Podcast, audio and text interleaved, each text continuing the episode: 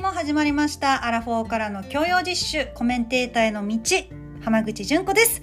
さあ皆様いよいよ10月の31日は衆議院議員総選挙ですね。投開票日直前ということで今回は世界中の選挙を20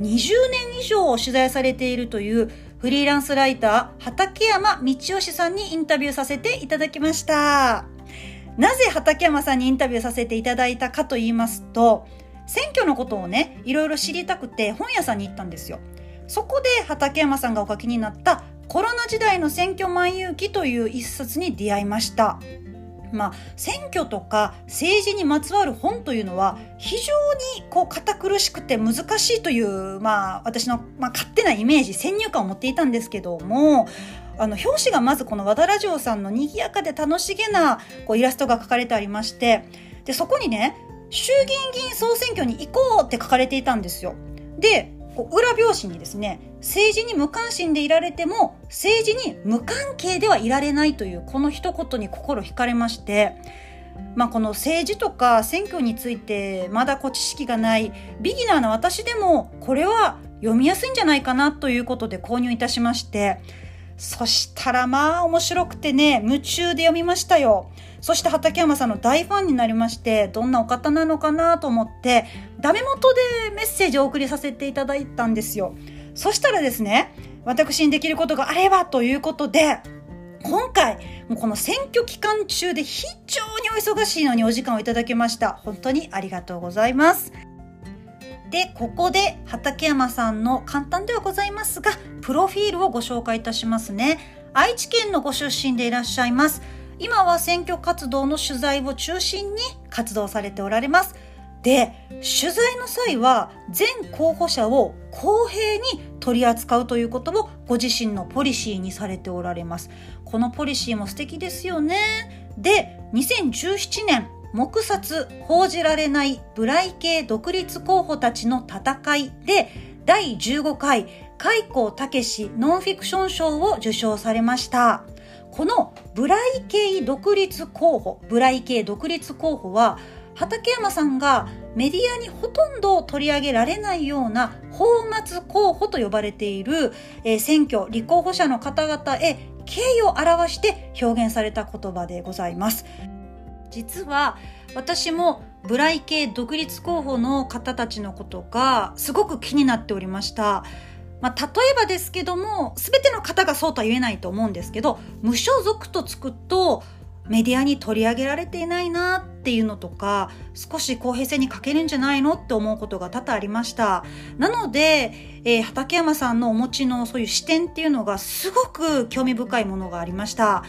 今回畠山さんに選挙についていろいろお話をお伺いしたんですが、えー、選挙に興味持てないよとかあまり選挙詳しくない投票に行ったことがないっていう方もきっと皆さん驚くと思います。驚愕の事実も発覚いたしました。これを聞いたらあ投票に行こうって思っていただけると思います。それでは畠山道義さんのインタビューお聞きください。どうぞ。よろしくお願いいたします。よろしくお願いします。はい。まあ私はですね、あのまあ投票してこなかったわけじゃなくて、はいはい。あんまりこう深く考えてないといういや安心してください。もうそういう人多いですよ。あ本当ですか？多いです多いです。はい、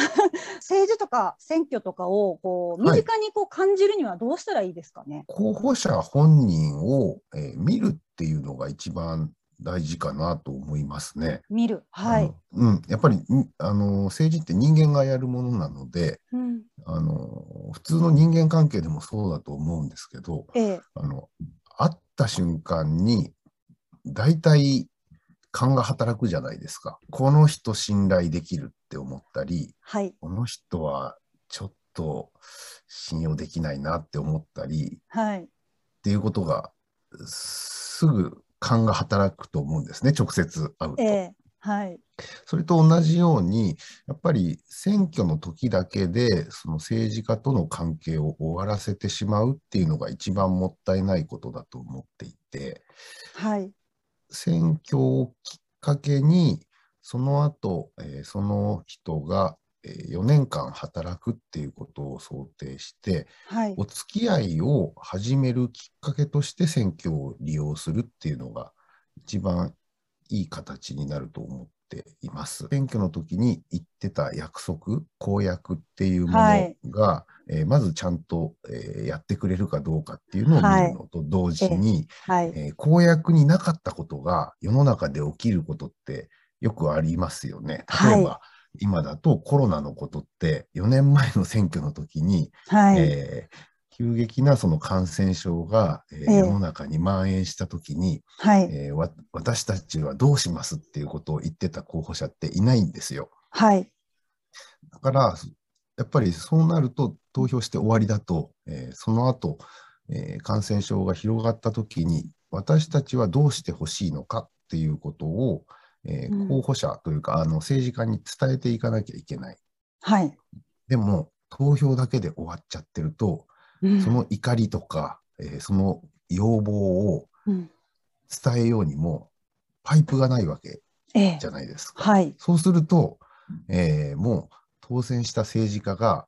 勝手な、はい、勝手な想像というか、えー、有権者からの要望を聞いて、えー、それを反映しようとして政治を行うっていうことじゃなくて、えー、もう本当にその候補者の俗人的な、えー、一人の考えもしくは周りの近しい人だけの考えで、はい、えー、政治をどんどんどんどん進めていっちゃうっていうことになるので、はい、それはあの私たちの代表として選んだ政治家の仕事としてはもう白紙委任みたいになっちゃうんですよね。はい、うん、でそうじゃなくやっぱりどんどんどんどんえー、暮らしやすい社会ができる。例えば、区議会議員選挙とか、はい、えーと、はい、都議会議員選挙とかあるじゃないですか。はい、でそういう、そ、そこの選挙が私にとっては、一番生活というか、うん、我々に一番近いところで動いてくださってるっていうイメージなんですけど、はい、トークセッションじゃないですけど、お話しする機会っていうのは設けることはできるんですか、それはもう事務所に連絡をして、あの、こういうことをやりたいと。いうことを伝えればいいんです。本当た一都民がですね、うん、あの例えば、まあ、こういう公約を掲げてらっしゃいましたけど、えーはい、まだ実現されてないですとか、はい、これはどうどういうおつもりなんですかみたいなことを質問することっていうのはできるんですかね？ああの基本的にその政治家の人って、はい、えー、何々党とか、えー、何々党みたいな形で、えー、政党に所属している人もいれば、はい、えー、所属してない無所属の方もいらっしゃいますけど、はいえ。ー、あのみんな公務員なんですよね。あえー、うん、公務員ということは、はい、えー、どういうことかというと、す、え、べ、ての人のために働く、はい、えー、人、漢字二文字で書くと公僕って、はい、公のってことですよね。そうそうそうだから選挙の時に、はい、えー、仮に投票、自分が投票していなくても、はい、えー、投票して、投票してくれなかった人のためにも働くっていうのが、うんうん、えー、政治家、まあ、議員の方々のお仕事なので、は私はあのこの国とかこの地域に暮らす、えー、ものですと。はい。えー地域を良くするために、うん、えー、こういうことを考えていて、うん、えー、議員の方のお考えを聞きたいし、うん、えー、私たちの、え意見も聞くような機会を作ってくれませんかっていうのはもうもちろん当然の権利です。ただそれを、はい、そういう権利があるってみんな思ってないので。いやちょっと知らなかったですね。うん、まあ、うん、なんて言って、一都民がそういうことを言っちゃいけないんじゃないかみたいな。うん、こう敷居の高さをすごく感じてそうなんですよね。敷居が高いって思ってるんですけども、相手人間なので、そうですね、人間なので、うん、あの人間だしあの、日本の人って結構政治家を先生先生って言っちゃうじゃないですか。えー、いますよね、あれなんで先生って言うんですかね、なんかね、そういうふうに言われると、まあ言われる側は多分気持ちいいからと思うんですけど、でも、単なる、単なるっていう言い方だと語弊はあるかもしれないですけど、はい、わた私たちの代表であって、うん、私たちの神様じゃないので、もっと同じ目線で、えー、かわ私たちが、まあ普段仕事があって忙しくて政治のことばっかり考えてられないよっていうのの代わりに、うん、えー、政治のことをずっと一生懸命考えて、うん、えー、くれる人代表なんだ。私たちの代表、うん、それから、えー、私たちの分身なんだ、うん、対対等、うんうん、対等な立場なんだっていうことを、えー、有権者の人が思わないと多分、どんどんどんどん政治家の人は、えー、偉そうにふんぞり返ってしまってですねそうですね。俺の俺の言うことを聞いておけばいいんだっていうもう全く本末転倒な民主主義社会とは、えー、全く違う社会になってしまうので、あの私たちの代表まあ、代表だから当然、あの敬意というかね、はい、あのやってくれてありがとうとか、うん、えー、候補してくれてありがとうっていう感謝の気持ちは持ちつつも、えー、え私たちのために働く人なんだから、うん、えー、一緒に私たちと、え政治のことを考えてくださいっていうのはあの有権者の当然の権利ですね。ああ、ちょっと、でもそれを聞くとなんかすごく身近に感じましたし、まあ、あとその政治家の皆さんも一人の人間じゃないですか。なんだなってことをすごく今気づきましたけども、あの投票にまあ若い人が行かないみたいなことを言われてはいるんですけども、あの畠山さんが思われるその投票に行くことの大切さっていうのはどういうとこ思われますか、うん、えっ、ー、と一票の値段ってどれぐらいかっていうのを分かります、えー、値段ですか？値段、うん、計算の方法によって、えー、考えたことないです。うん、計算の方法によっていろいろあるんですけど、はい、えっ、と、まずは、えー、はい、国の予算、年間予算、はい、えー、107兆円。107兆円？はい。うん、で、えー、議員の、衆議院議員の任期が4年だとしますよね。はい。そうすると4年間で、えーはい、128?428 兆円を、はい、えー、どう使うかっていうことを、えー、考えてもらうのが、まあ、衆議院議員ですね。そうですね。で、うんえー、でそれを、えー、有権者の数で割ってみる。有権者が1億562万人いますので、はい、えー、この計算をしてみると、うん、有権者1人当たりの持つ1票っていうのが405万2262円。高 高いですね。そうそうそうそう。莫大な。そうそうそうちょっと金額ですね。そうなんですよ。あの、給付、給付金としてほしいぐらいです、本当に。そうそうそうそうそう。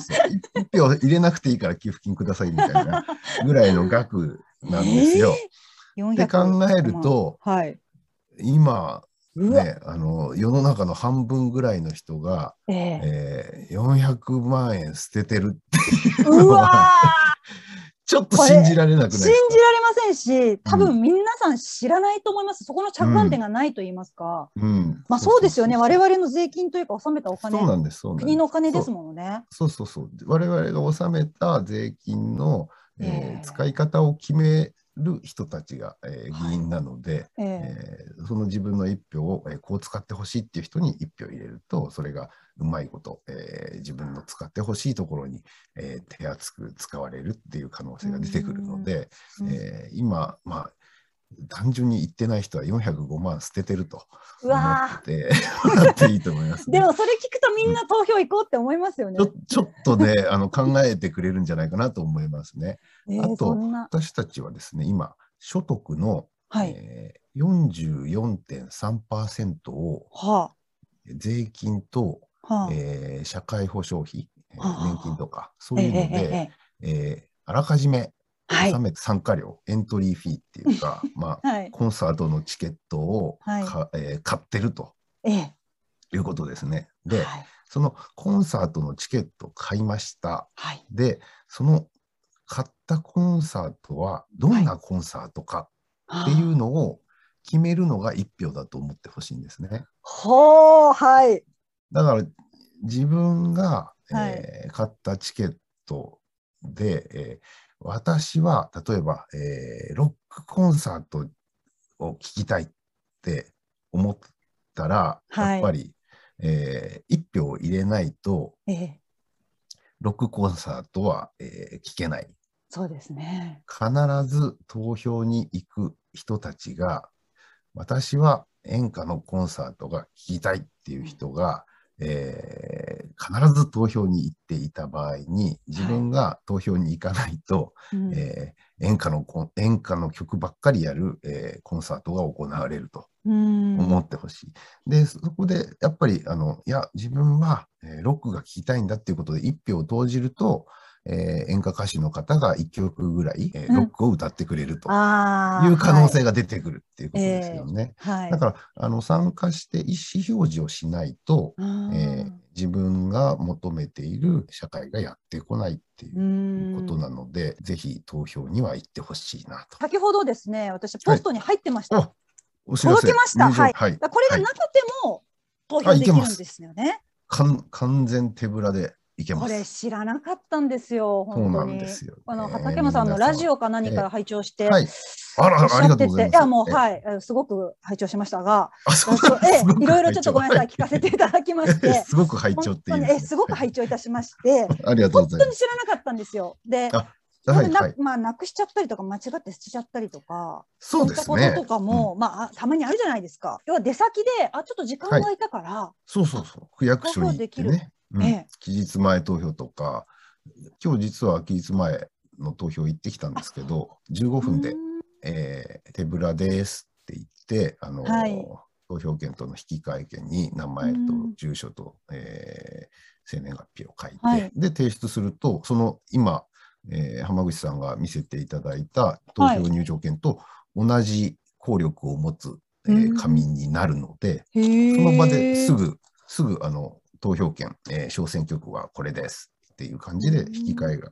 されるので、本人確認とかも必要ですか？あ本人確認っていうのは、えー、その書類を書くところで、えー、できちゃうので、あの免許証とかはあのなくて大丈夫です。それくらい票を投じるっていうのは大事な権利だと考えられているので、えー、なるべくその有権者の方に投票する意思がある場合は、えー、尊重しようという405万円分かかってるんで、そうですね、ぜひ行ってほしいなと思いますね。えー、31日の衆議院議員選挙は、この各政党いろんな政党があったりその候補者の方いらっしゃいますけど、はい。うん、選び方というか見るべきポイントっていうのはありますでしょうか、うん、これ僕いろんなところで講演をするときに、えー、クイズをあの参加者の人に出したりしてるんですけど、えーはい、その地域例えば、えー、群馬県に行った場合には、えー、はい、群馬県で直前にあった選挙の選挙候補っていうその各候補者が訴えている政策を、はい。えー、書いてある、えー、新聞みたいなものがあるんですけど、はい、必ず発行されるんですけど、はい、国政選挙の場合は、はい、あの。それの名前と顔を隠して、えー、政策を A さんの政策これ、B さんの政策これっていう感じで、はい、えー、どっちの候補に入れたいと思いますかっていうクイズを出すんですね。えーうん、で、投票するときにみんな、はいえー、政策を重視して投票しますって言うんですけど、えー、そのブラインドテスト、名前と顔を隠して、どの政策がいいですかって言って、はい、投票をしてもらうと、投票っていうか、はい、あの、拍手の大きさで決めるんですけど、うん。えー、拍手をしてもらうと、はい、えー、実際の、えー、選挙結果と真逆の結果が出ることがあるので、えー、なんでですか？みんな実は意外と制作見てないっていうことが。えー、どこを見てるんですかね？顔と名前と、えー、ああと党派、党派制ですね。何々党とか。何々党。えー、何々、うんうん。まあ、あの、知事選挙とかの場合は何々党っていうのはあんまなくて、まあ、あっても推薦とかなんですけど、えー、あのそういうところ、やっぱり人物を見てとか、名前とか、そういうところを判断の実際の判断の基準になってるっていうケースもあるので、ももちろんね、あの政策をじっくり読んで決めてらっしゃる方もいるんですけど、はい、あのそういう政策重視だっておっしゃってても、やっぱりそういう差が出てくることがあるので。でやはり党のイメージっていうのは大事なんです、うん、ここが大きいですね。うん、うん、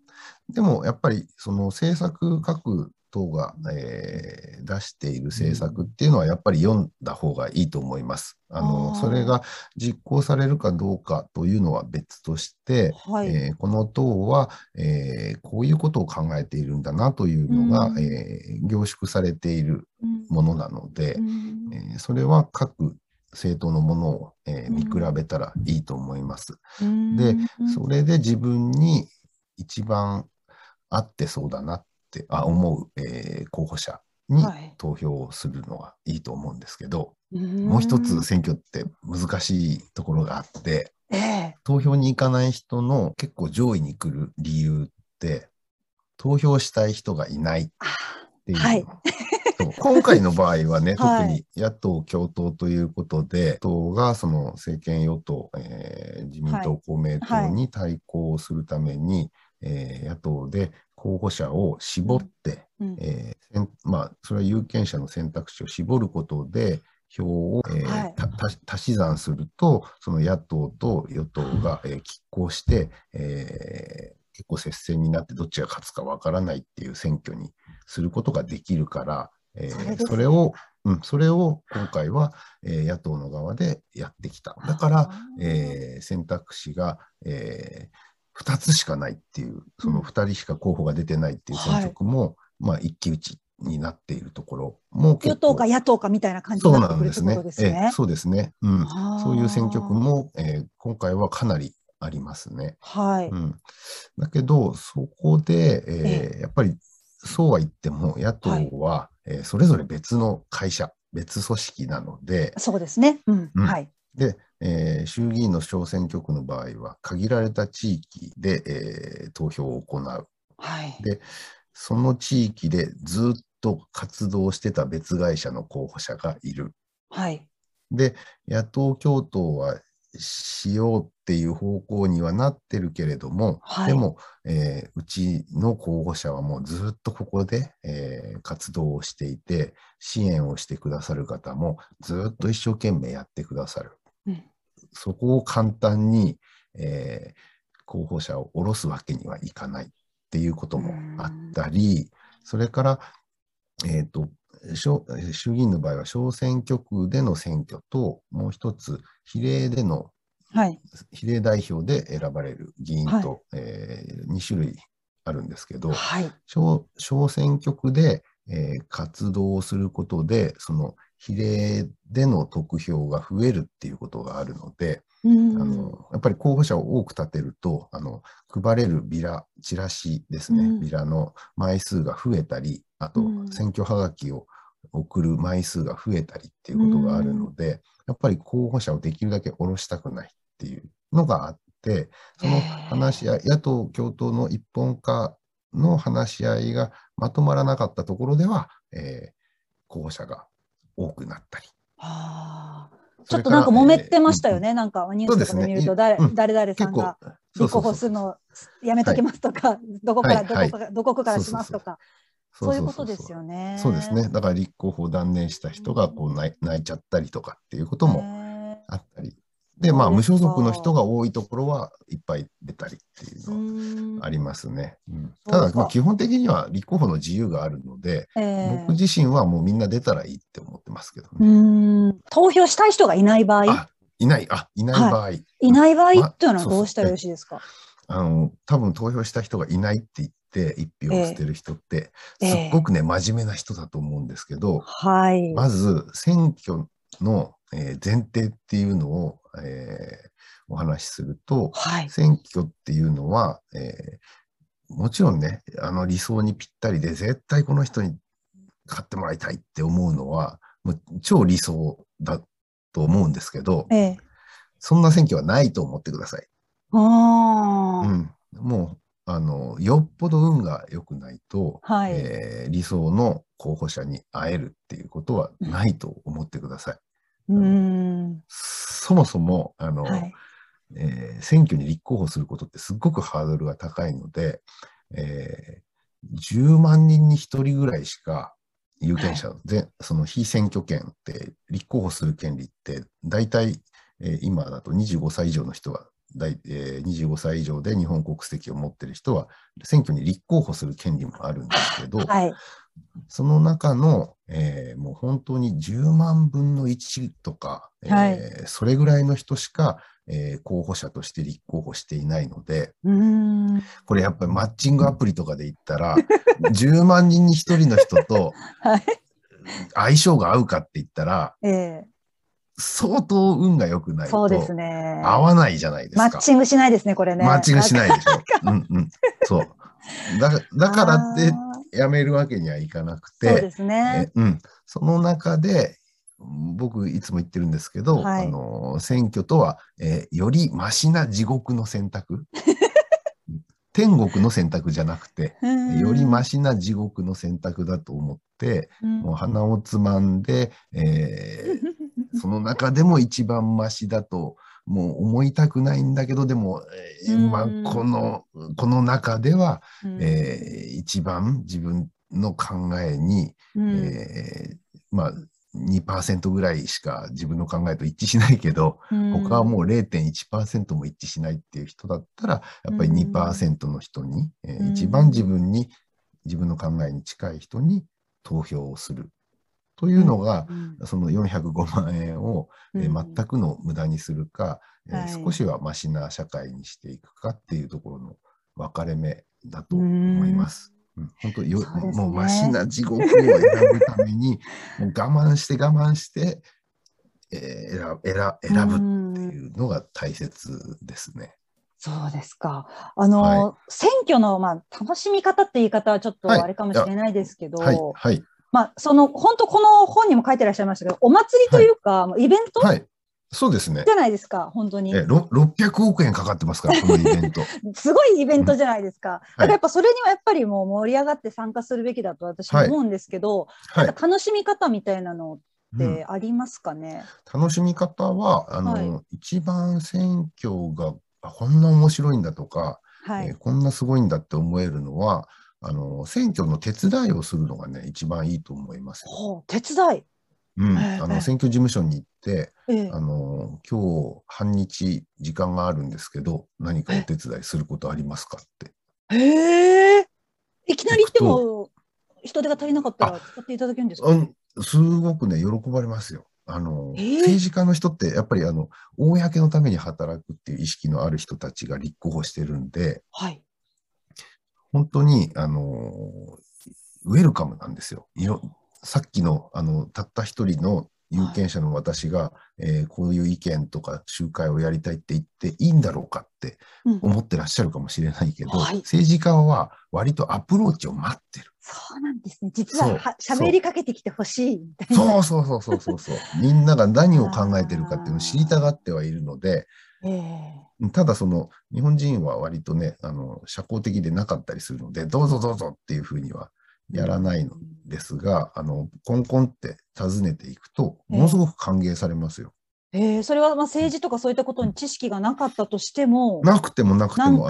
いろんなやることはあります。例えばあの、えー、選挙の最初の時にビラにはあの証子って言ってシールを貼らなきゃいけないんですけど、はい、これってとってもね大変なんですよ。あれ手で全部貼ってるんですか？そうなんです、そうなんです。えー、そうなんです、そうなんです。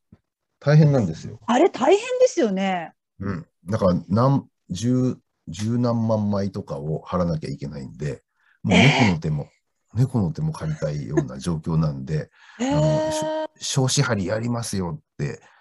選挙事務所訪ねたら、ああ、よく来た、よく来た。今からなんか参加する方法ってあるんですか、ね、いろいろありますよ。あの、例えば、えー、電話かけとか。電話かけ、うんうん、あの電話かけ。例えば名簿を持ってる、えー、候補者の場合は、はい、えー、名簿の上から順に、えー、電話をかけていって、えー、何々への指示をお願いしますっていうのとか。それもまあ人海戦術で、えー、やらなきゃいけないので、なんかもう本当に、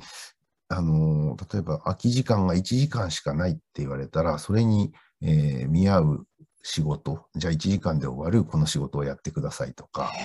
えー、半日だったらこれとか、あの車の免許持ってますって言ったら、じゃあ、えっ、ー、と、あそこの掲示板のポスターが剥がれてるって連絡があったから、えー、張り替えに行ってくれとか、えー、いろいろ頼んでくれると思います。選挙事務所に行くとね、本当にね、あの、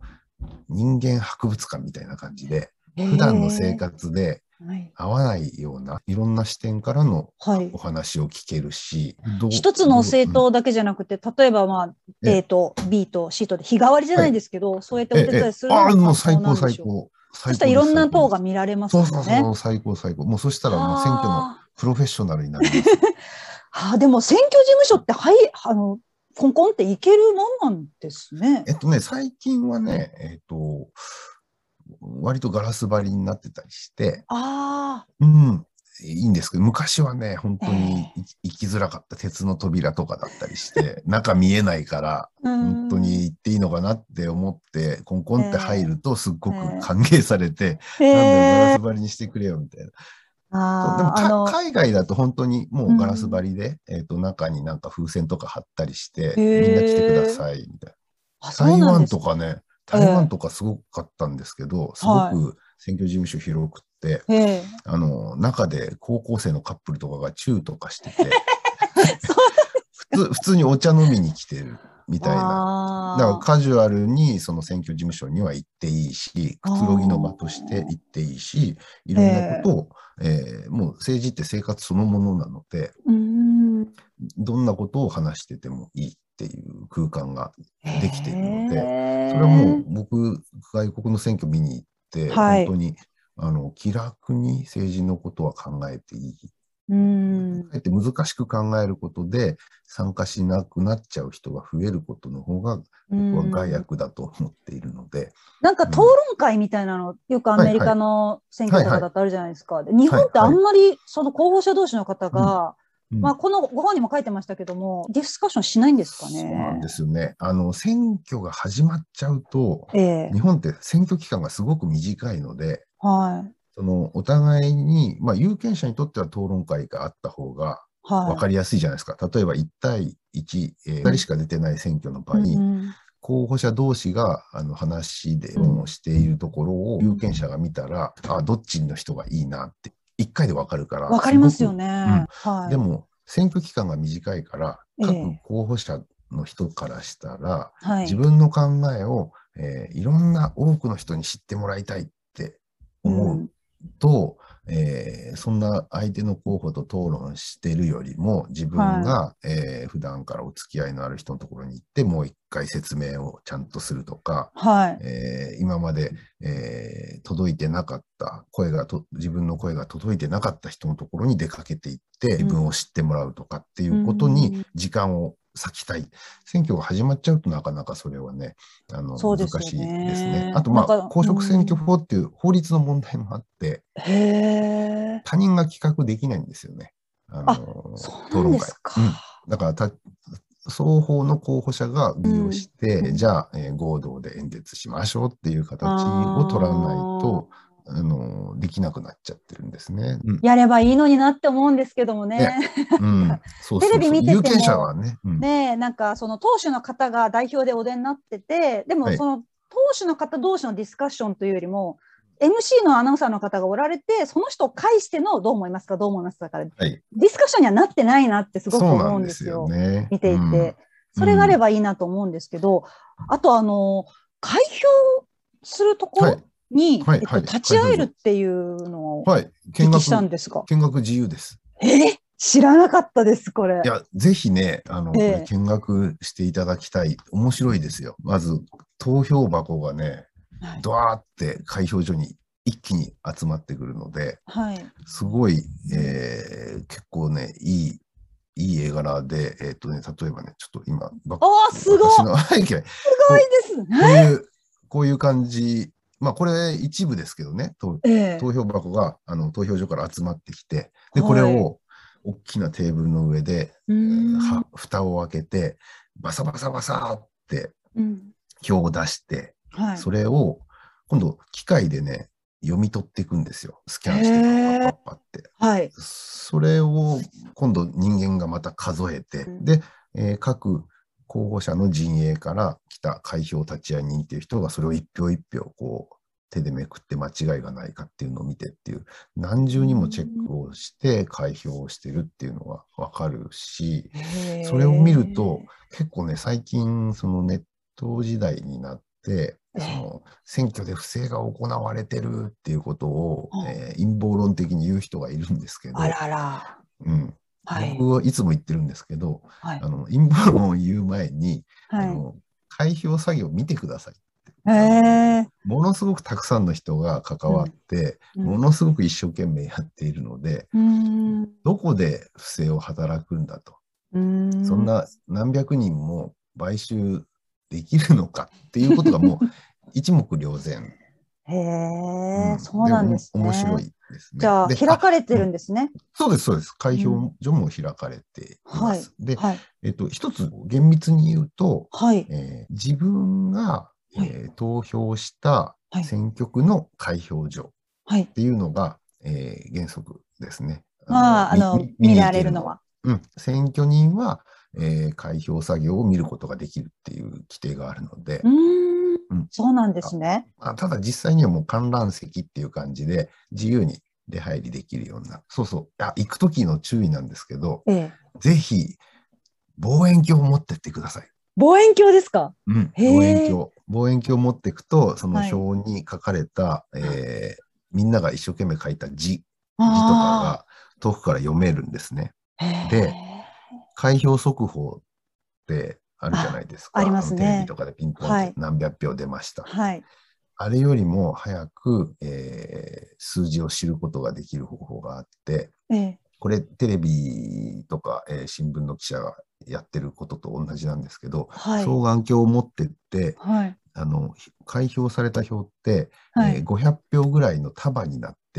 どんどんどんどん積まれていくんですよ。えーはい、であの束が誰さんの評価っていうのをまず双眼鏡で見て、はい、でその500票の束がいくつあるかっていうのを、はい、えー、数える。そうするとあの公式に発表が出る前に、えー、あ、あの候補には何秒入ってて、あの候補には何秒っていうのが分かるので、で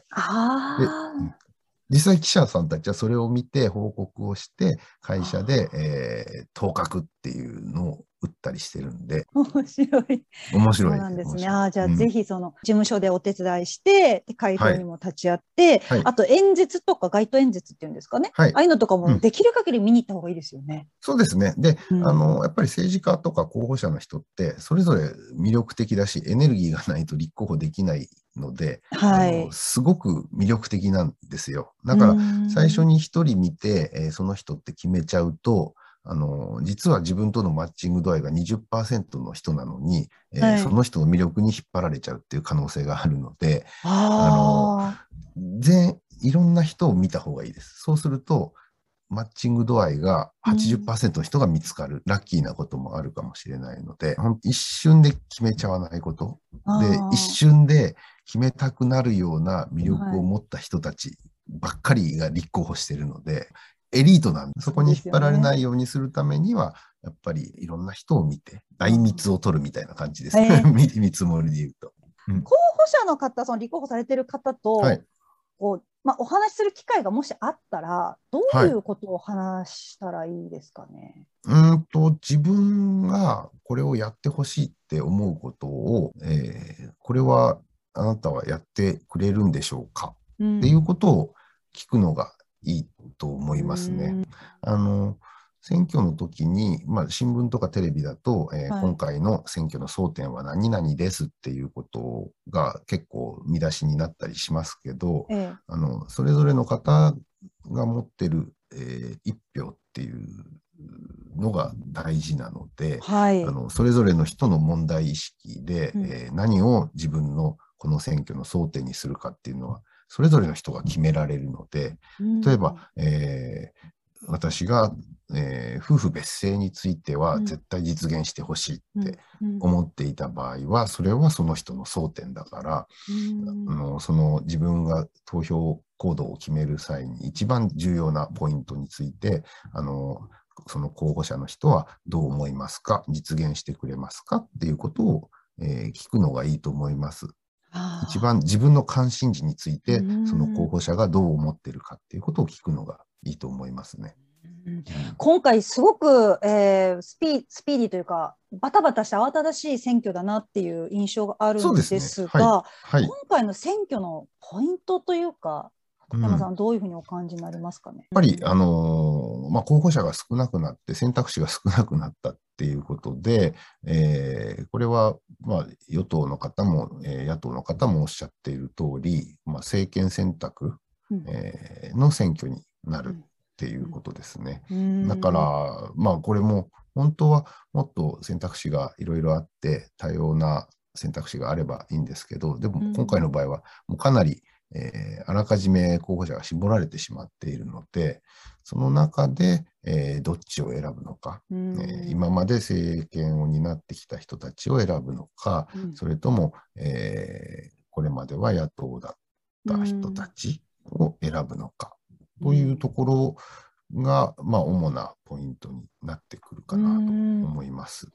はい、わかりました。で、こちらのコロナ時代の選挙前行きも読ませていただきまして、はい、めちゃくちゃ面白かったです。本当に。よかったです。あの、読ませていただいて、すごく反省したことがあって、はい、自分の中で。はい、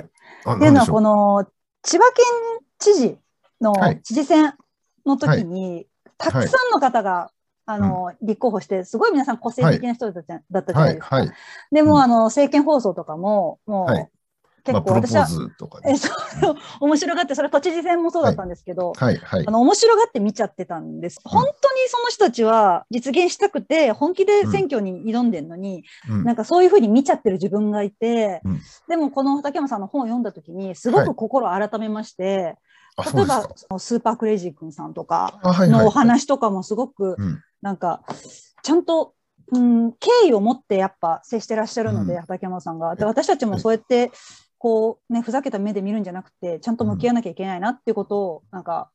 本を読んですごい思ったんですよね。あららありがとうございます。なんかやっぱそうやって、こう、候補者の方を知るってことはすごく大事ですよね。そうですね。ねはい、わかりました。えー、この本の見どころみたいなおすすめポイントみたいなってありますか？ポイント。はい、ポイントは、候補者の人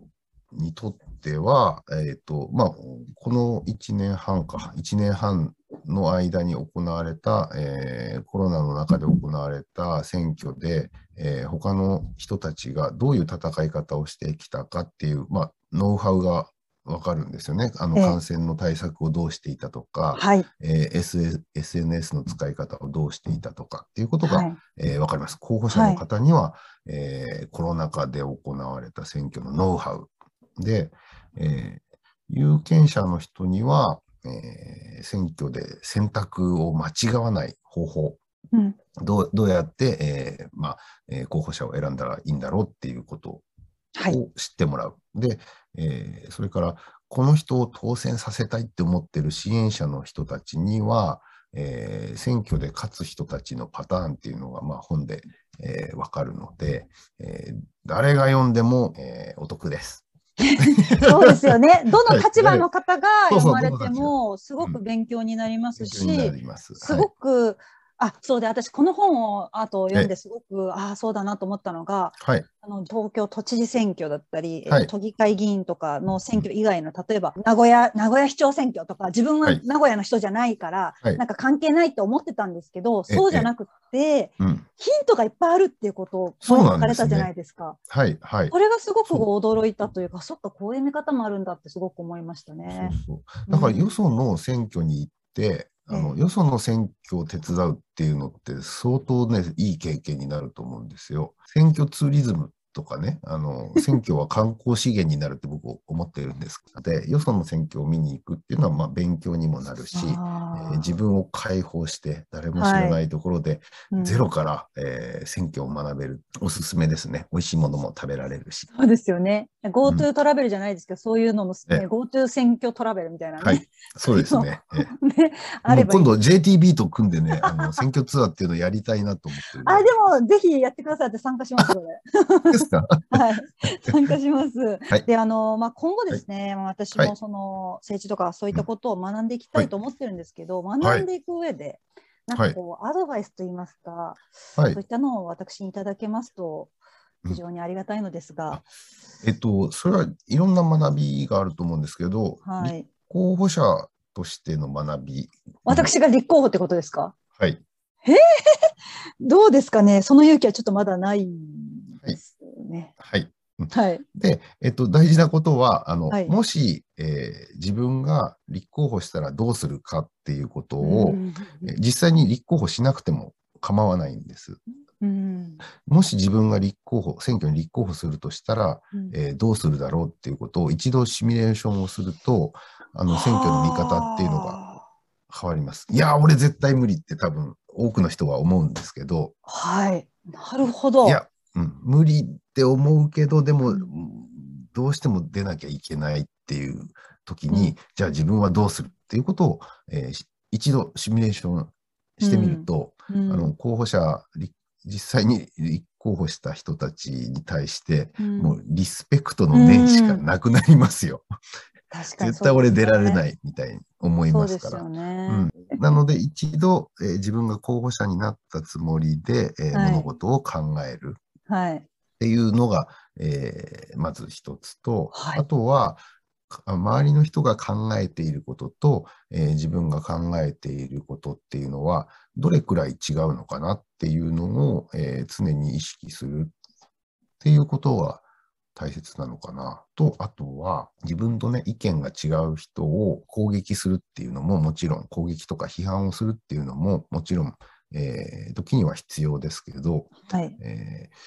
自分が実現したいとか、こういう社会になってほしいっていうことの理想があるのであれば、はい、そのことを理解して、えー、一緒に手を取ってそこに向かってくれる仲間を探すことに労力をえー、割くっていうことの方が大事ですね。だから相手を言いまかすことにエネルギーを使うっていうのは、もう全く内輪での争い、はい、コップの中の争いになってしまうので、はい、今のようにその半数以上の方が投票に行っていないという、えー、現状では、えー、自分と、えー、志を同じくして、同じような、えー、社会を目指してくれる人を一人でも多く増やして、で、一緒に投票に行ってもらうっていうことができれば、どんどん自分の求める社会に近づいていくので、あの仲間を増やそう、えー、コミュニケーションをいろんな人と取っていこうっていうのは大事じゃないかな。まあこれ普通のね、あの人生と同じです。わかりました。すごいなんか学びになりました。いえいえ 最後にじゃあ、あのこれを皆さんにちょっと一言何かメッセージをいただけますでしょうか？今まで政治のことを知らなかったと知らなかったからといって、そのビクビクする必要は全くなくて、うん、えー、選挙で皆さんが持ってる一票っていうのは、えー、同じ思い同じ重みを持った一票です。はい、だから例えば、年収1億円の人も、はい、えー、年収がゼロの人も、はい、同じ1票しか持ってないっていうことなので、はい、これって実はすごい恐ろしい制度でもあるんですけど、そうですね。うん。うん。確かに。もう、えー、うん、本当にあのいきなり世の中ひっくり返っちゃうようなことが起きかねない制度なんですけれども、はい、えー、それくらいあの皆さんが持ってる一票っていうのは力がある。うん、で、その一票の投じた責任っていうのは、えー、後で自分に必ず跳ね返ってくるので、うん、えー、自分の、えー、一票というのは、えー、自信を持って、えー、一票を入れてもらって、はい、で、より良い社会ができるように、あの、政治家を知った激励していく。うん、自分たちが求めているのはこういうことですっていうのを政治家と4年間コミュニケーションを取りながら、はい、えー、自分もえー、勉強して育っていくし、政治家の方にも、えー、自分たちの意見をお伝えして勉強してもらって、うん、えー、良い社会に向かっていくように、えお互いに成長していけるような社会にすることが、うん、え住みよい日本になるきっかけになるんじゃないかなと思います。いろいろお話しいただきありがとうございました。いえいえ、とんでもないです。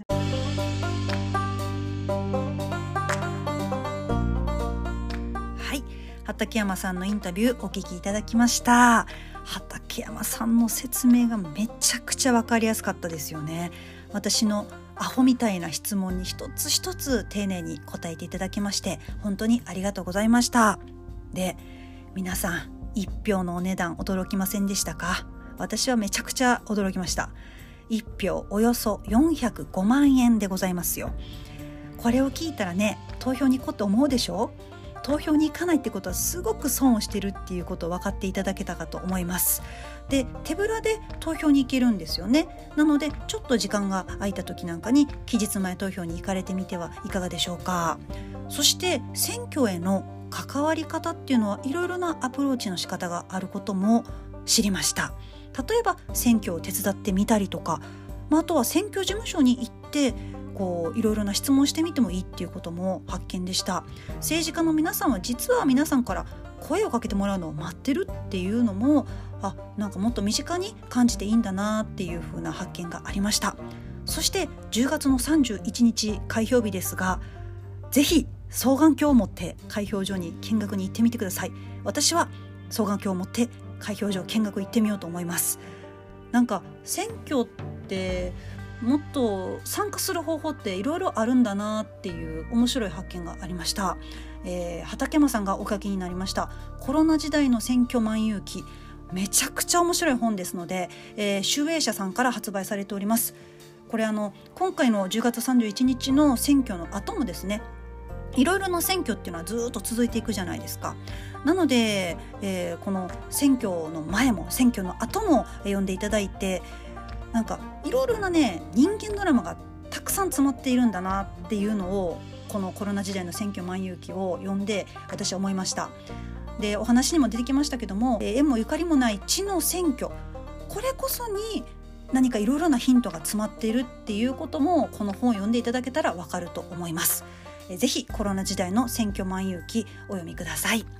えー、今回の感想がありましたらぜひお送りください。説明欄概要欄にリンク貼ってありますのでそちらの送信フォームからお送りください。よろしくお願いします。では次回の配信お楽しみに。浜口純子でした。失礼します。